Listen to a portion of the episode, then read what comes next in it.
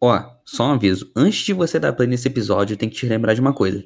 Se você não viu esse filme, é melhor você assistir. Então, corre lá, assiste o filme. Depois você volta aqui e ouve o podcast com a gente. Fechou? A gente vê daqui a pouco.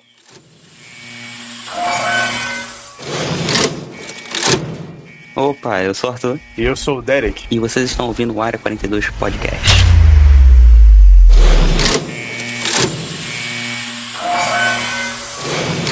Oi, eu sou o Derek. E eu sou o Arthur. E você está no Área 42 Podcast.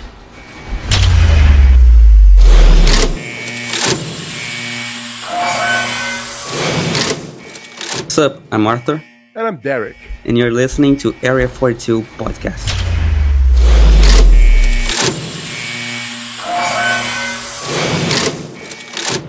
Credo, sou eu. Eu sou. Cheque de óculos, deveria operar um. Não,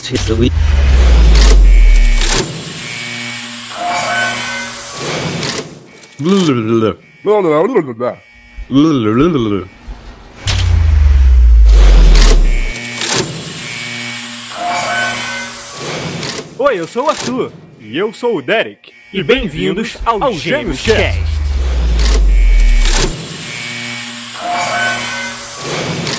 Eu sou o Arthur. E eu sou o Derek. E você está ouvindo o Motocast, o melhor podcast de motos.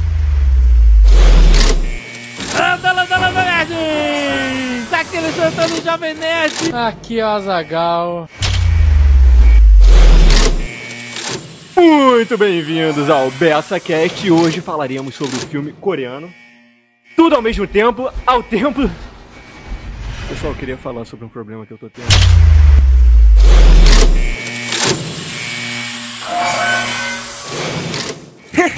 eu sou o Derek. e eu sou o Arthur. E você está ouvindo o Malvado Cast.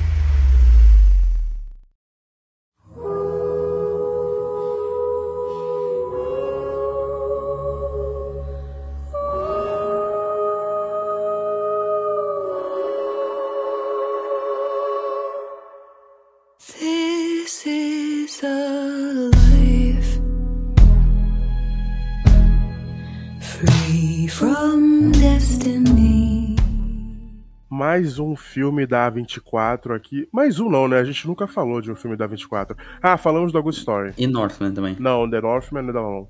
Ah, não? Jurava? Não, é da Paramount. Se fosse da 24, te- não teria tanto dinheiro assim, né? Porque eles são uns caras. É um estúdio indie, né? Indie entre aspas.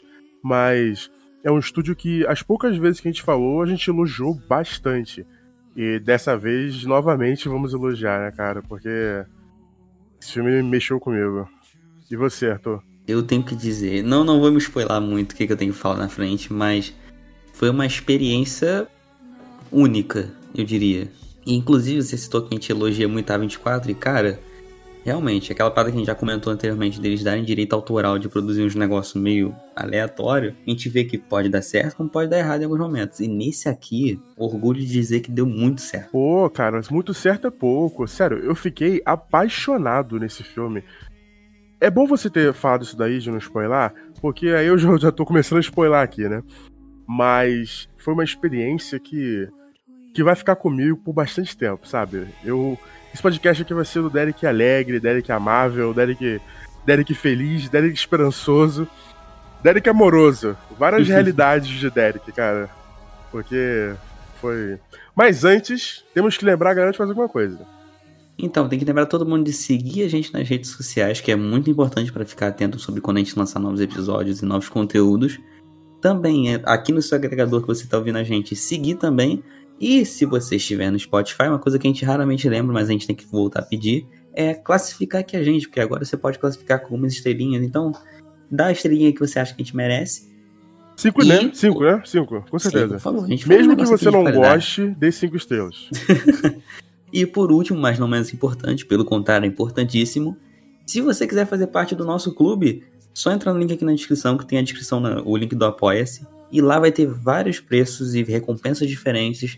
Você escolhe o que te agrada mais e o que cabe melhor no seu bolso. Qualquer um deles vai estar ajudando muita gente. A gente espera vocês lá no clube. E agora de volta pro episódio. This is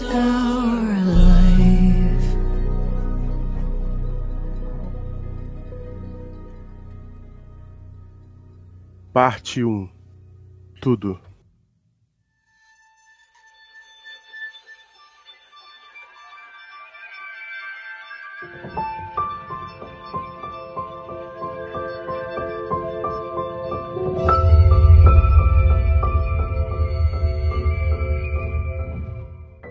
Então, Arthur, como foi pra você, cara? Porque todo mundo já sabe, quer dizer, todo mundo não, né? Mas quem acompanha a gente nas redes sociais já sabe como que esse filme me afetou. Inclusive, quando eu assisti ele, eu fiz uma série de stories lá no Instagram que muita gente falou que se emocionou porque eu tava quase chorando. E antes de ter visto o story, realmente eu te- tinha visto o filme e eu realmente tinha chorado, sabe? E foram stories bem. bem. Deu me expondo bastante, assim. Eu falo bastante sobre mim, sobre minha percepção sobre, sobre o filme, como que ele me impactou. Mas você, cara, como eu disse aqui off da gravação, você é um cara certo, né? Você não dá spoiler, né? Você não spoiler sua, sua- suas notas e tal. Tu se prepara pro podcast. Nem comigo você falou alguma coisa. tipo isso. Então vamos lá. Como foi pra você esse filme, cara? Cara, a princípio, quando eu comecei a ver o filme, eu achei um- uma proposta meio tipo, tá, o que que tá acontecendo aqui? Um bagulho meio tipo. É porque a, a ideia do filme, a ideia não, né? A- o começo do filme é meio viajado. Tu fica tipo assim, mano, é muita informação a processar ao mesmo tempo. Vamos com calma. Sim, sim. É, Tipo, é, é muita coisa. Diz um pouquinho no freio. exato. Mas, cara, é uma experiência e tanto, porque ele pega essas informações e ao. Tipo assim, por mais que seja uma quantidade muito grande de primeira, ele pega e vai, tipo assim, a cada parte do filme, a cada cena, ele vai aprofundando cada uma por sua vez. Tipo assim, tira um tempo pra aprofundar essa relação dela com o pai, dela com o esposo, negócio de divórcio, tudo mais. Vai aprofundando cada uma no seu devido tempo. Isso, mano, vai criando uma conexão com os personagens de uma forma tão magnífica, tão forte. No final, você chega no final do filme, tipo, cara, que é lindo. É uma experiência o filme, na real. É, porque é aquilo que eu já falei algumas vezes, né? Qual é a graça de qualquer história? São seus personagens. Não adianta, já falei isso aqui várias vezes, né? Não adianta ter uma história foda e você não ter personagem, né? Porque aí você não se importa com nada e tudo vira um videoclipe, né? Que se foda. Tipo o filme do Zack Snyder, sei lá. Mas nesse filme aqui, tem isso aí que você falou mesmo. Ele não para. Ele é o tempo inteiro com muitas informações ao mesmo tempo e ele não parece dar um tempo pra frear pra você poder entender as coisas, mas ao mesmo tempo em que muitas situações, não nesse filme, mas em outros filmes, eu acho isso ruim, aqui não, porque a gente acompanha a protagonista e ela também está na mesma confusão. Isso, verdade. E apesar de que eu acho que existe uma diferença entre o filme ser intencionalmente apressado e ser apressado porque tinha pouco tempo o cara queria contar demais. Esse filme não. Esse filme foi intencionalmente apressado. Então, tipo assim, Sim. não é que, ah, pô, tá correndo, tá querendo contar a história rápido. Não. O, o pacing dele, o passo, é esse mesmo. Ele, é- ele, tipo assim, ele dá um pico rapidinho, aí vai desacelera um pouco, tá, peraí, agora vamos aprofundar isso aqui. Então ele hum, te dá essa, essa paulada logo de cara, pra depois ir aos poucos, entendendo melhor. E essa que é a beleza disso, né? Porque esse filme, apesar de ter todas essas informações ao mesmo tempo, de se tratar de um filme sobre múltiplas realidades, multiverso, muito melhor do que o certo filme aí, é. Inclusive tá virando uma tendência agora. Ele é um filme que. Ele não é sobre isso. Esses negócios estão lá, a história tem isso como força, mas ela não é sobre isso. Ela é sobre aquela família, cara. E é isso que. Eu tô me emocionando aqui, cara. Eu acho que vou chorar agora, hein? É sobre isso, entendeu? Uhum. Não é sobre aquele negócio, é sobre a família. É sobre o amor daqueles integrantes, é sobre como que os atos deles fazem com que os outros fiquem tristes, magoem a vida deles, sem eles nem saber, sabe? Que estão magoando, que, que acha que só está reagindo, mas a reação dela já é uma ação suficiente para deixar o outro abalado. E ele fala sobre isso com muita naturalidade. E, e, como você disse, né? Envolvendo o pai dela, isso depois volta lá na frente no filme, que combina com a jornada dela com a filha, e que também tem o negócio dela com o marido. Tudo isso vai se entrelaçando uns com os outros, cara, naqueles universos que fazem com que essa obra seja algo especial. Não é só um filme sobre realidade, ele é um filme sobre o amor de uma família. É, isso já puxa aqui o sentido da- dos conflitos ali deles. A gente começa no filme, tipo, tá tudo na merda. Eles têm impostos a pagar que não estão batendo. O fiscal da, da, da, da empresa deles ali de lavanderia não tá batendo. A filha e a mãe têm uma rixa muito pesada por causa do preconceito da mãe. E tipo, ah, não, você não pode revelar que você é assim, assado. É um preconceito enraizado. É, é um preconceito, tipo, já enraizado bem É. forte na É, personagem. calma, mais inculcado esse preconceito. Desculpa te interromper, é que é diferente. Eu, conceito que é preco- eu concordo que é um preconceito sim. Eu concordo que é um preconceito sim, mas é diferente. Tipo, enquanto tem pais que expulsam o, filme de- o filho de casa e tal, essas, essas situações absurdas que acontecem no mundo real, que a gente sabe, né? Ela não. Ela finge aceitar. E o fingimento dela não é proposital. É que na cabeça dela, aquilo ali é coisa adolescente. É coisa de menina que quer ir contra a mãe, que é rebelde, que tá nessa fase. Ela acha que é só uma fase. Ela não quer aceitar que talvez a filha dela seja diferente. Então, ela, ela meio que, tipo, trata como se fossem aquelas pessoas que falam: Ah, eu respeito, mas não concordo. Tipo assim, Exato, exato. ela fica meio que nessa, ah, respeito, mas não concordo. Tanto que tem até uma discussão deles falando, tipo, ah, ele ou ela, em inglês, em, inglês, ó, em chinês é só uma palavra, então eu tô sempre confundindo. Sendo que não, isso é só uma justificativa mesmo pra ela, tipo, é, postergar essa compreensão do que tá acontecendo. Também, também, mas eu acho que a personagem também tem essa graça dela confundir as palavras, né? Inclusive ela chama o vilão de, de é, Joko Chewbacca, né? Joko Tutini, de... Ela fica errando as palavras. Ela fala lá Rakakuni, né? Depois é se tornado real. Mas quando ela diz, parece que é só ela falando Ratatouille errado. E também tem a parada dela de, tipo, tá tendo um divórcio, ela não tá se compreendendo muito bem com o marido, eles não estão na mesma sintonia. Então, tipo, a gente já começa acompanhando uma família com vários relacionamentos quebrados ali dentro. Então, tipo, já começa um cenário meio, tipo, tem muito trabalho ali pra ser feito. O que é um cenário maneiro pra construir a história que vem adiante. E o pilar desse conflito é justamente o protagonista. né?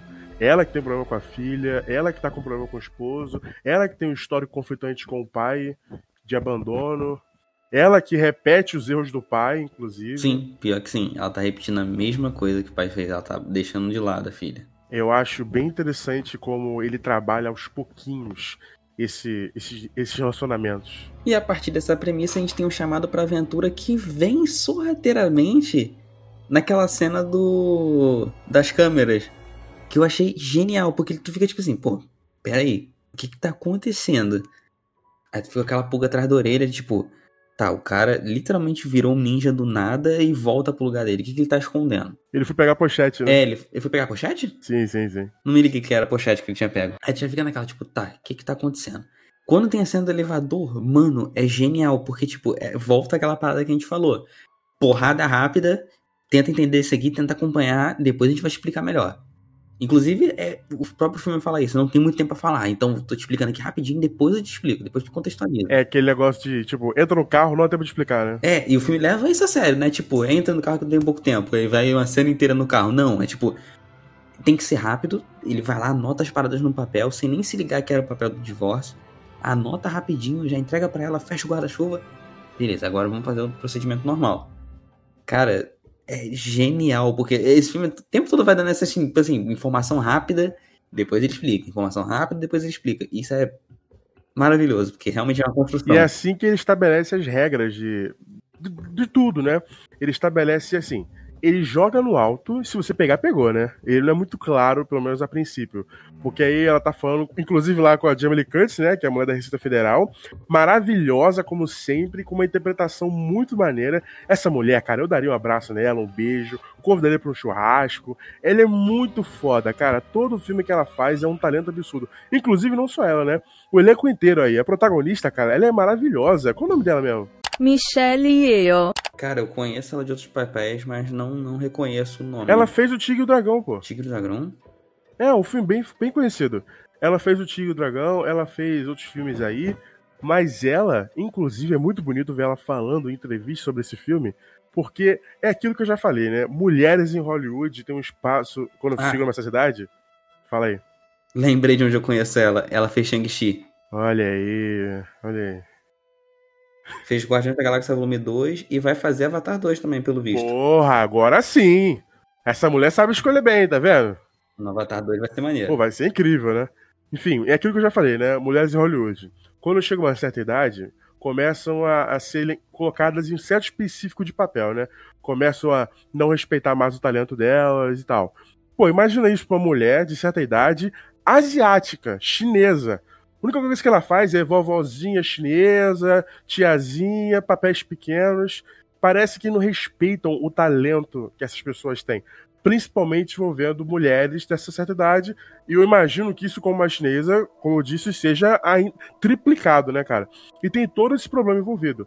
E aqui nesse filme é bonito pra caralho, cara. Eu vou até botar um trecho aqui da conversa dela, que ela diz que ela finalmente teve oportunidade, sabe? I think it has to start from the moment I got the script. Fortunately, I was coming to LA, met with the Daniels, had to meet with the Daniels, because I would only take on a project if there is real passion.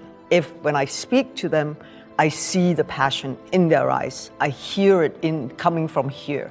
Because I'm not going to go and leave my family and people I love for three, four months at a time on lip service, on doing something that even you don't believe in. How are you going to convince me to be part of that? So when I met them, I didn't tell them. because when I read the script, I thought, this is something, oh dear. No, this is something I've been waiting for for a long time. That's going to give me the opportunity to show my fans, my family, my audience what I'm capable of. Deram para ela o papel que ela pôde demonstrar do que ela é capaz, cara. E ela fala que quando ela viu, viu o roteiro, ela falou: This is something, sabe? Ela viu alguma coisa ali, um elemento de que, cara, isso aqui não é só mais um trabalho. É algo. Tem algo de, de especial aqui, é algo a mais.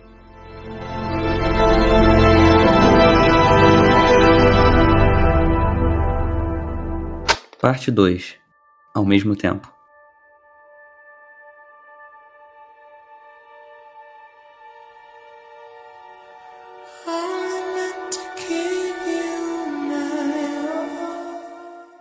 Além também do, do trabalho dos Dan, né, cara? Dos diretores, dois Daniels, né? Eles, eles assinam como Daniels. Esquisito, né?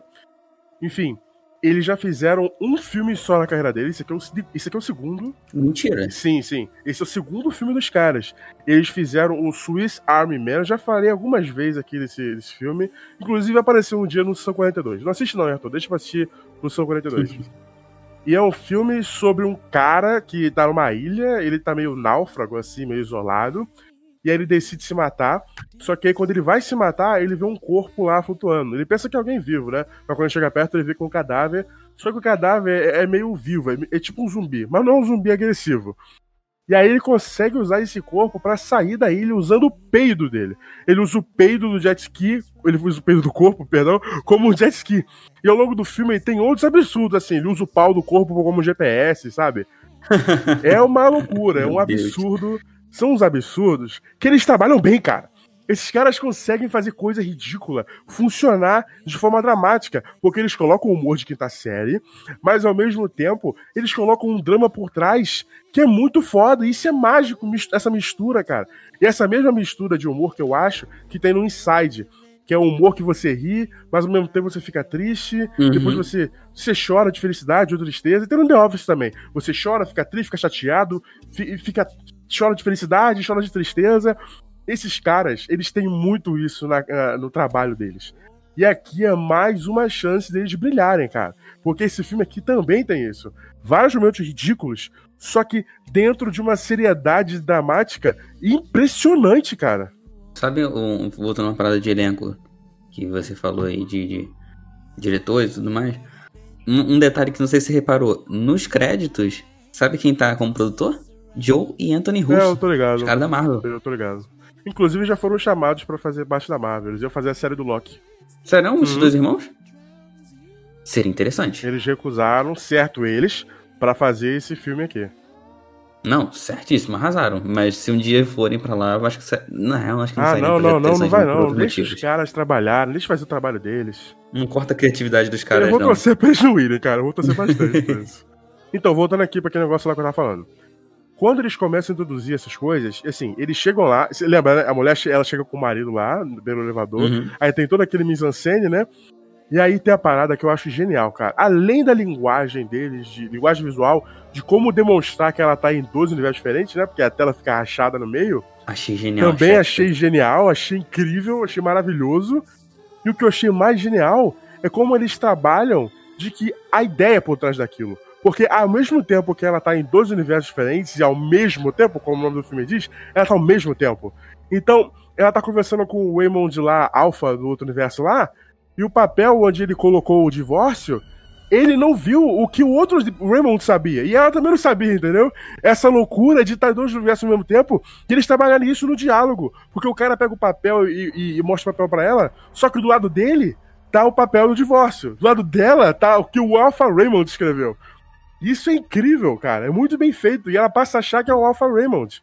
Isso cria uma situação de que um personagem vê algo e o outro não, e a gente sabe do que tá acontecendo. E, pô, isso é muito bem feito, cara. A forma que eles dirigiam isso, é muito foda. Inclusive, tem toda uma confusão que rola dela, tipo assim, mas você falou pra eu seguir isso a ele. Aí quando ele olha o papel, né, ele sabe, o, o Alpha não sabia.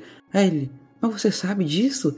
Claro, você me explicou no elevador. Então, tipo, fica aquela parada, tipo, que, que tá acontecendo? Por que, que você não entende? É, exato.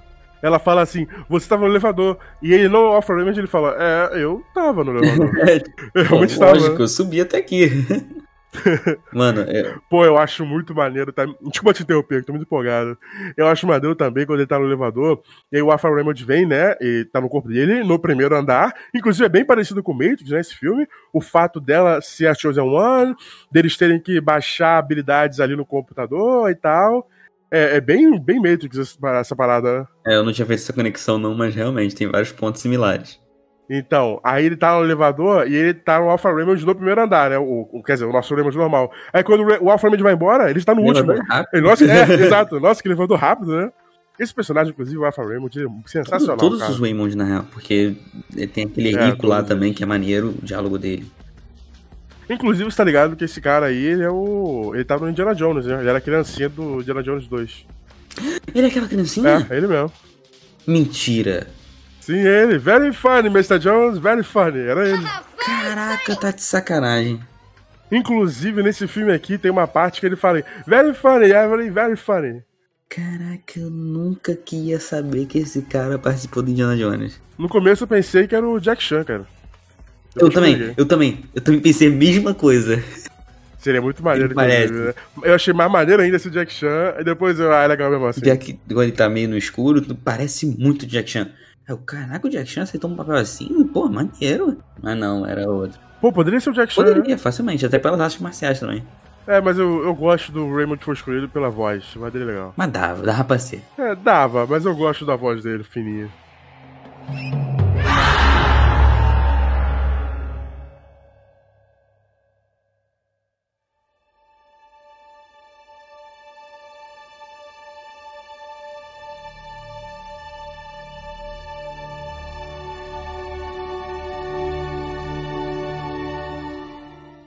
E aí, cara, vamos falar da Joy? Cara, que personagem, na moral. Acho que foi o personagem que eu mais gostei do filme inteiro. Muito provavelmente. Eu preferi a Evelyn. Prefiro a Evelyn. Preferi. Mano, a Joy, tipo, ela, tenta, ela tava tentando se achar e tudo mais. Eu acho, eu acho o arco dela muito maneiro. Ela não queria vingança. Ela queria só meio que, tipo, cara, na real, ela queria a mãe dela. Tá Ela queria alguém que entendesse ela. É, exatamente, ela queria que alguém que compreendesse o porquê ela tava fazendo aquilo, alguém que entendesse as dores dela, alguém que, tipo, tá, eu sei por que você tá fazendo isso, eu tô aqui pra te apoiar, não no, não no sentido de, tipo, apoiar destruir o mundo, mas, tipo, te apoiar a se recuperar, a entender o que aconteceu. Mano, eu acho o arco dela, tipo, perfeito. Tipo, Sem tirar nem pôr. E é bonito pra caralho como que os conflitos desse filme, apesar de ter bastante porradaria e ação, ele é muito mais filosófico do que de ação, né? Tem até um momento que a Evelyn fala: Ah, você, você vai matar? Aí ela, ah, olha o que acontece então. Ela chega perto e o filme mostra várias realidades onde elas não se matam, né? Ela só dá um empurrãozinho, puxa o cabelo, faz Uhum. carinho, beija. Não é um, ela não- elas não querem se matar, ela não quer matar ela. E o filme mostra o porquê. E eu acho isso, sério, Arthur, eu acho isso, de novo, de novo tô quase chorando aqui, tô quase chorando, cara. De verdade, de verdade. eu acho lindo ser uma briga sobre filosofias, sobre o amor, cara. Porque a Joy, de novo, né? Tudo isso aqui parte de um conflito. Porque a Joy, na realidade, a alfa dela lá, foi transformada na Judah Tapaki, o nome do vilão, pela mãe. Porque a mãe, nesse universo, a Evelyn, era uma cientista. E ela descobriu a parada lá do multiverso e fez o experimento com a filha e fez a filha virar essa viajante das galáxias do universo. Ao mesmo tempo, ela consegue viver tudo ao mesmo tempo. Essa menina é poderosíssima. E isso partiu do quê? De um conflito, de uma relação conflituosa com a mãe que fez o experimento da menina. E aí, a solução disso é ela encontrar uma Evelyn que aceite ela como ela é. Então não é um conflito físico, é um conflito sobre aceitação. É um conflito sobre o amor. É muito belo isso, cara. É muito criativo. Tudo, tudo que ela fez, tudo que ela causou, era ela. Tipo assim, lógico, ela causou destruição e tudo mais, mas era ela nada mais nada menos que querendo amor, o carinho da mãe. Não, e é uma visão dela que faz sentido, sabe? Faz sentido a, a, Joy ter aquela visão. Porque ela já viu tudo no universo, né? Sim. Ela fala que, ah, eu vi tudo. É tipo o Rick. Eu vi tudo e nada importa. Mas sempre tem aquela perspectiva que eu acho muito mais interessante, muito mais bonita. Cafona, sim, mas o cafona, ele é bonito. Que é, não, não, não, não. Tudo importa sim. Não é só porque você viu tudo no universo, que você viu que a vida não faz sentido e tal, que nada importa. O amor importa. Mesmo que exista uma, um milhão de versões de vocês, de você, foda-se. O sentimento ainda vai continuar. Então, mesmo que ela tenha visto milhares de realidades, visto tudo, visto que a vida não faz sentido, o que a gente tem, a gente tem que dar valor. E a gente tem é o amor. E vale a pena lutar pelo amor. Porra, que frase pra eu moldurar, hein? Essa vilã é muito foda. Vilã entre aspas, né? Então, eu não consigo considerar ela vilã. Eu também não consigo. Eu acho que ela, tipo, ela é tipo uma. Não chega nem a ser anti-herói porque ela não tá salvando ninguém, mas é Uhum. anti-vilã, sei lá, vamos dizer assim. É. Tipo, ela tá fazendo, ela tá, ela tá causando as coisas, mas. Não é tipo, ela não tá ali, tipo, ah, eu quero dominar o mundo, eu quero matar as pessoas, eu quero, tipo, poder infinito. Não, cara, ela só quer algo simples. Algo que a gente, pelo menos, todo mundo deveria ter. Pô, mano, é, é- é- dá pra simpatizar, dá pra você conectar com o personagem. Dá, tipo, você sente é, o- tudo, saca? O filme, e o filme- te faz questão de passar essa parada. Inclusive, tem um diálogo delas que eu acho lindo, que é elas duas como pedra. Nossa, cara, essa cena é genial, cara. Pô, essa cena é muito boa. Delas, delas duas conversando e, tipo assim, esse lugar aqui não, é, não é habitável pelo ser humano. Então, tipo assim, só tem elas duas ali, de, de consciência, de ser vivo. Então, tipo, talvez, tipo, olha esse silêncio, olha essa vista, tipo, olha, olha isso tudo. Que às vezes a gente para e não, não observa isso tudo. Mano, aquela cena é, é uma cena muda, só com letrinhas. E tu fica tipo, mano, olha que vista e olha o diálogo filosófico que elas estão tendo. É tipo, genial. Que, mano, uma das melhores cenas do filme. Eu tô chorando, cara. eu Tô... Pô, Tô chorando não, agora. moral, é. Rapidinho assim, deixa eu só voltar aqui. Isso aí que você falou é lindo, é maravilhoso. E para pensar agora, cara, é lindo. E a cena, cara, são duas pedras paradas com texto na tela. Cara, olha que criativo é isso, cara. Eles conseguiram construir essa cena com toda essa filosofia magnífica, bela e incrível de todo o coração que um ser humano pode ter com uma pedra, cara. Duas pedras e um texto de PowerPoint, cara. Uhum. Não precisa de efeito especial, não precisa Mano, de pirotecnia. Você só precisa de amor, você só precisa de coração. não precisa nem de atores. Exato, pode- não precisa nem de atores, cara. Você pode pegar um banco de imagens de duas pedras num penhasco, bota no, no, no, no- sei lá, no Movie Maker, não precisa nem ser no Adobe, os caramba 4. Bota no Movie Maker e bota um textinho passando. Foi isso que eles fizeram. Filme é inteiro intrínseco nessa mensagem. Porque a Evelyn, a partir do momento que ela tem acesso à tecnologia, ela começa a ver outros mundos também. Inclusive a Evelyn, ela é o Neo nesse mundo, ela é escolhida. Ela é aquela que naturalmente, porque a filha dela não foi natural, né? Que foi um experimento, mas a Evelyn, ela naturalmente consegue viajar entre os universos. Inclusive no final do filme ela consegue fazer isso sem o aparelhozinho, né? Ela se tornou a, Uhum. a fodona, né? E ela, ela, se torna como a filha. Exato. Sem, sem querer destruir tudo, né? E ela, ao ver outras vidas dela, ao ver outras escolhas que ela fez, inclusive o filme fala de que aquela versão que a gente tá vendo é a pior de todas, porque ela teve vários sonhos de que ela não foi atrás, várias vontades que ela não quis fazer, inclusive algumas dessas vontades aparecem, porque lá no início do filme a Jamie Lee Curtis pega lá um papel de Receita Federal, com coisas que, sei lá, eu não entendo muito de Receita Federal, coisas que eles estão gastando e tal, um negócio lá. E ela começa a falar, tipo, ah, porque você é cantora, você é atriz, você é chefe, você é cientista, você é dançarina, você é faxineira, você é lutador de marcial. E ela virou todas essas coisas Uhum. nas outras realidades, né?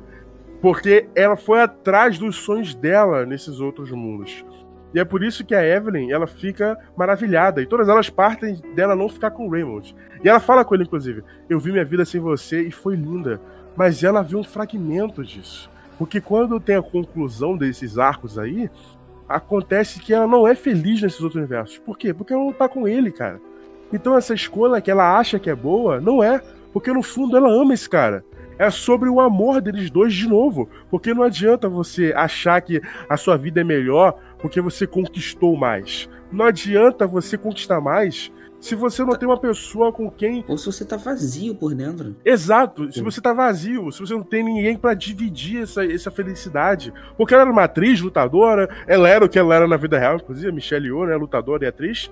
Era a mesma coisa ali, inclusive ela tava fazendo o mesmo filme, né? Tem essa brincadeira ali no filme, bem, bem, bem maneiro, Uhum. inclusive.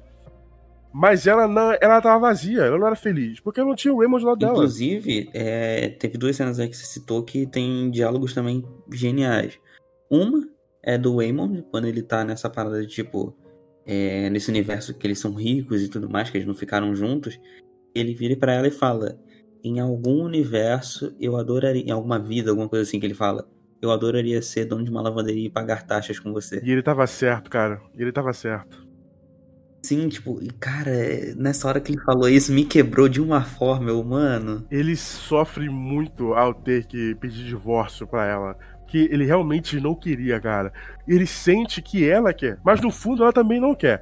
Ela só tá angustiada por ter um milhão de coisas pra fazer, ter que lidar Uhum. com tudo e achar que o marido não toma atitude, sendo que ele toma, só que do jeito dele, né, de maneira diferente. Inclusive o filme mostra isso logo no início, porque quando eles chegam lá na Receita Federal, ele que resolve o problema. Ele que consegue um pouco mais de tempo pra poder alterarem lá. Ela não ia conseguir.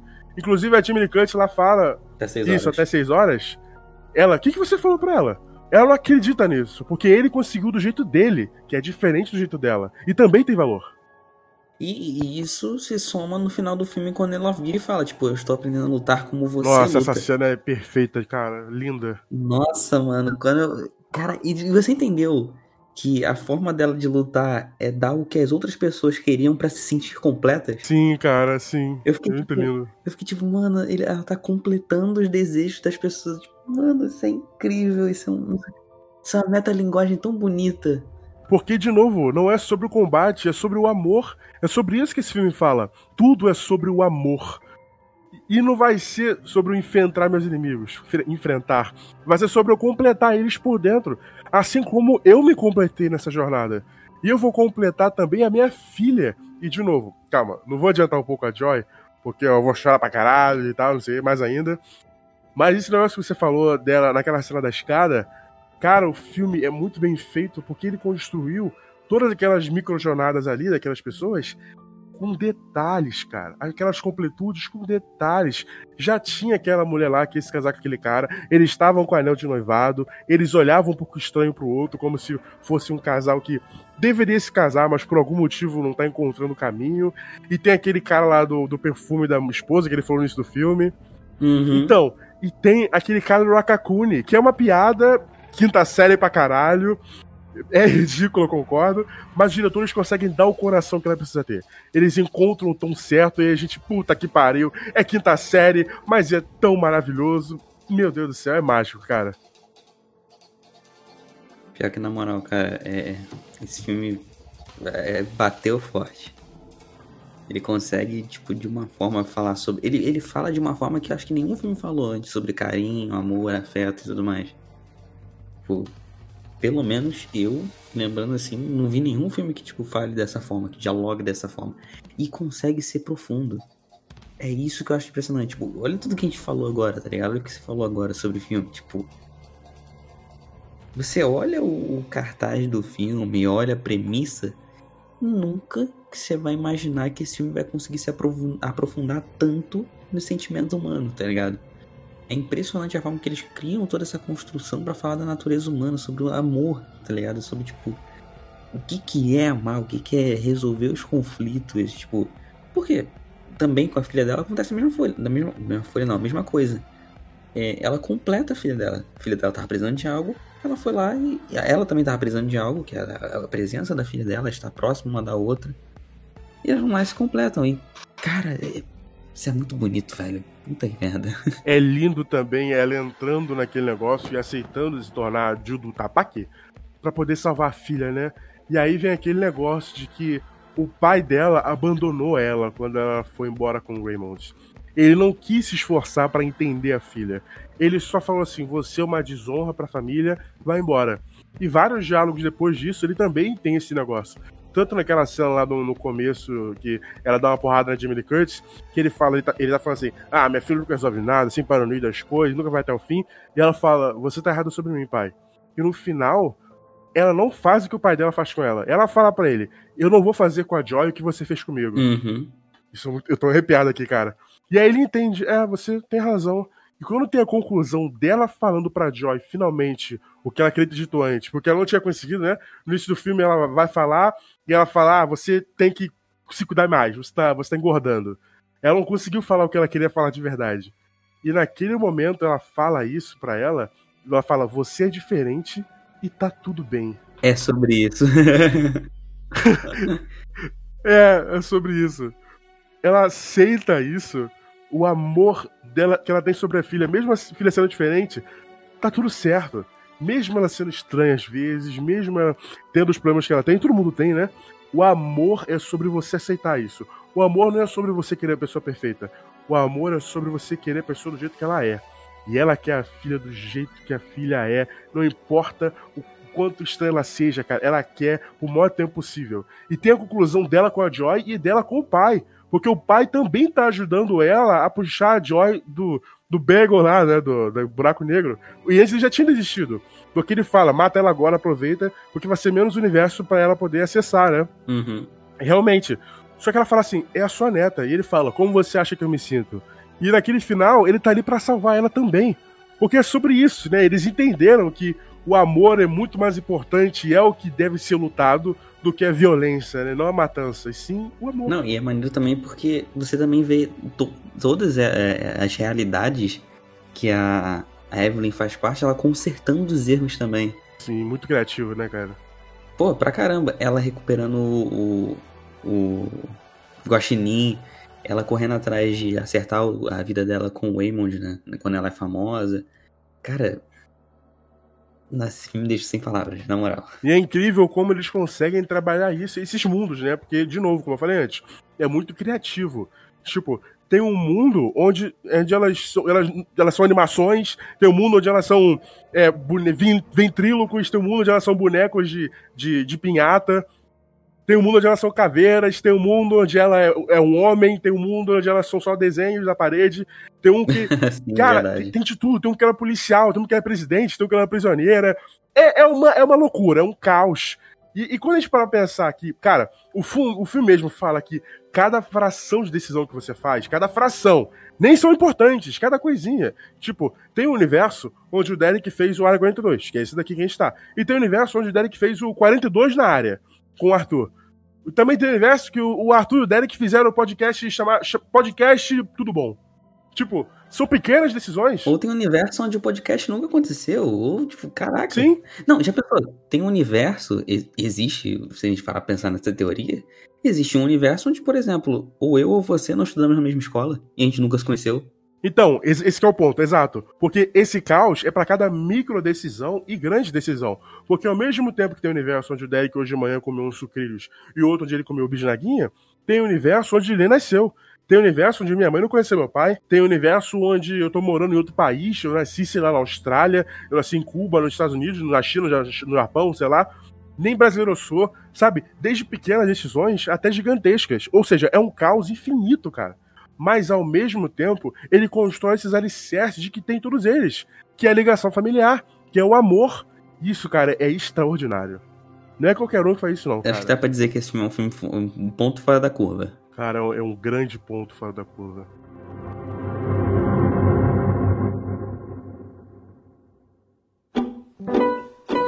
Parte 3. O, o tempo, tempo, todo. todo.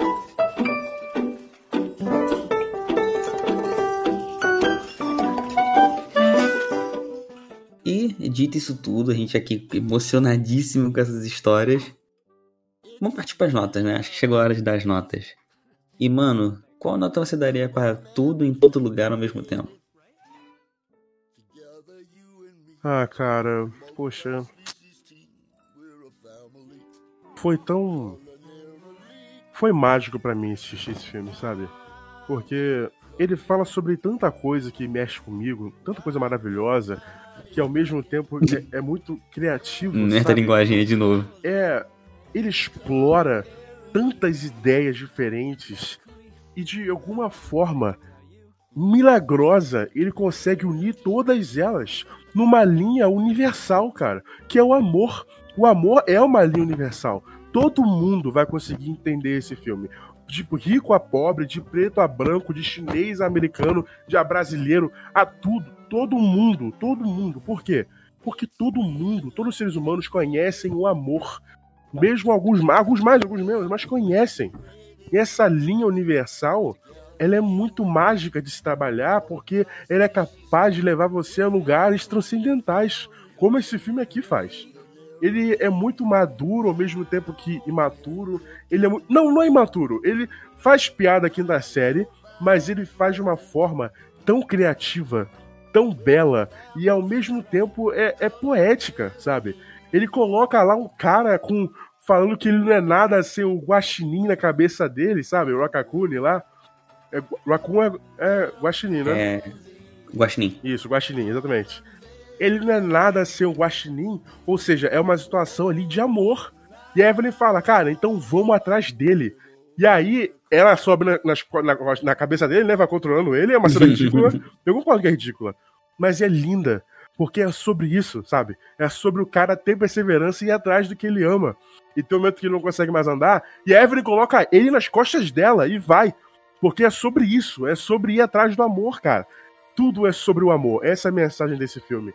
E eu gosto muito de quando as obras, cara, hoje, elas conseguem entregar algo feliz, sabe? De novo, de novo não, né? Eu nunca falei isso aqui, mas eu acho que é muita coragem você entregar um final feliz na era do, do cinismo, sabe? Que a gente está vivendo. Onde tem tantas obras, a maioria, 90%, não necessariamente sobre o mal, que falam sobre isso, mas falam sobre como o mundo é cinza, sabe? Eu gosto de quando a gente viaja para olhar para a luz também, sabe? Tudo, são, tudo é cinza, mas a gente pode olhar só porque é claro, sabe? A gente pode olhar só para a luz, a gente pode olhar para o que é belo e conseguir tirar algo dali que vai melhorar a nossa vida, sabe? uma visão de que o mundo pode ser melhor. Esse mundo, ele sabe fazer isso, esse, perdão, esse filme sabe fazer isso e de uma forma primorosa, cara. Então, já concluindo aqui, eu vou dar 11, cara. Eu vou dar 11, para mim é uma obra-prima do cinema, assim, uma absoluta. Esses caras, cara, eles já fizeram dois filmes aqui, e o primeiro deles eu dou nota 9, eu acho um filme incrível que fala muito bem sobre tudo que ele precisa falar, de uma forma boba, sim, mas de uma forma linda. E aqui eles fazem isso e vão além. Eles falam sobre existencialismo, sobre, sobre tudo, sobre, sobre ligação familiar, sobre a, a ínfima conclusão da vida, sobre o universo, sobre o sentido da vida, sobre tudo, literalmente sobre tudo que existe. E ele discorre e apresenta uma conclusão sensacional sobre isso, cara. Eu achei mágico. Já tô falando em vários lugares aí que para mim é o melhor filme do ano. Eu acho isso mesmo. Eu acho muito difícil, muito difícil algum filme esperar ele. Eu acho que esse ano vai ficar com esse daqui. E já dou spoiler aí, hein? No final do ano, lá na nossa premiação 42, meu filme do ano vai ser Everything Everywhere All at Once. Ele vai estar, tá, com certeza. E você, Arthur, meu querido amigo, que nota você dá para esse filme maravilhoso que mexeu tanto com a gente, cara? Cara, dito tudo que a gente falou nesse programa sobre o filme falar de amor, falar de um monte de coisa, cara, não, a voz chega até a dar uma embargada. Não tem como, velho. É um também, cara, porque, pô, mano, o filme trata de tudo. Ele trata de família, trata de, tipo, paradas que acontecem no nosso dia a dia, sabe? Pô, todo mundo já teve discussão com os pais, de, tipo, não se entender. Aquele período da também que a gente tá, tipo, se encontrando. Então, mano, cara, é... o filme é complexo. Ao mesmo tempo que ele consegue, nessa complexidade, fazer a gente entender muita parada. Refletir também muita parada. Então, tipo, caraca, é mais do que só um filme. Ele literalmente é uma obra de arte. Porque tem filmes que são filmes que a gente vê que é feito para ganhar dinheiro. Esse não, cara. Esse ele passa uma mensagem. Ele foi construído em torno de uma mensagem. Isso é, tá faltando na indústria. Tá faltando nas séries, tá faltando nos filmes. Que a gente tá vendo hoje em dia que, tipo, a produção é só. É, é vamos produzir, produzir, produzir, produzir, produzir. É, engajar com o funk só. Isso aí também a gente tem nossa, nossa parcela de culpa. De o fã só a consumir sem pensar muito não tem uma mensagem, não tem um porquê daquele conteúdo existir. Realmente. Não tem alma, não, não tem, tem alma. alma. Bem dito, não tem alma. É bem falado aí. Então, tipo, esse não. Ele tem alma, ele tem uma alma forte. Ele vem pra, tipo assim, cara, a gente vai discutir sobre isso. Ah, mas. Mas a bilheteria, que não sei o que, que pode não dar certo o filme é confuso, Perere Pão Duro, cara. Inclusive foi a maior bilheteria da 24. Que é um mérito, pô, grandiosíssimo. Mas com certeza muita gente na hora de produzir deve ter duvidado de, tipo, pô, será? Não sei o quê. Mas como a gente falou, a 24 dá uma certa liberdade, então que bom que esse filme existe. É... Mas, cara, se fosse em qualquer outra empresa, provavelmente a gente nem veria, porque é um roteiro, de certa forma, confuso de início e tudo mais. É, parece que não é para todo mundo, mas, cara, é um filme que é genial de ver. Então, 11, velho. Que filme. Not only what we've known. Então é isso, pessoas. Mais um Área 42 se concluindo. Eu espero muito de que você que esteja ouvindo a gente até aqui tenha assistido o filme. Se você não viu, já tomou os spoilers, mas ainda assim eu acho que a experiência vale a pena, sabe? É uma experiência que vai marcar você. E eu espero que você faça uma decisão, sabe? Ele tá aí já, demorou para sair no Brasil pra caramba. A distribuidora que tá tomando conta dele é uma incompetente, ridícula. Não vou falar o nome aqui para servir de uma espécie de jabá, não vou. Ela trata muito mal os filmes que, pequenos que ela pega. E, e vai no cinema, cara. Vai no cinema, ele já saiu. Eu espero. Ele provavelmente vai ser um fracasso aqui no Brasil. Mas eu espero muito que você que está me ouvindo vá. Eu espero que eu te influencie dessa forma positiva. Porque você pode escolher ver um filme genérico que você já viu 20 vezes na sua vida, ou um filme extremamente criativo que vai te levar para um novo lugar, que vai te mostrar uma nova ideia, um, um vai te levar para diferentes áreas da sua vida, áreas que você nem sabia que tinha, sabe? Eu acho que você tem que tomar a escolha de ter essa experiência na sua vida. Então é isso, eu espero que vocês tenham gostado. Não esqueçam de avaliar o Área 42, de seguir, de compartilhar e aquilo que o Arthur já falou. E é isso, gente. Beijo no coração e se aceitem como vocês são, porque, porque é sobre isso. This is.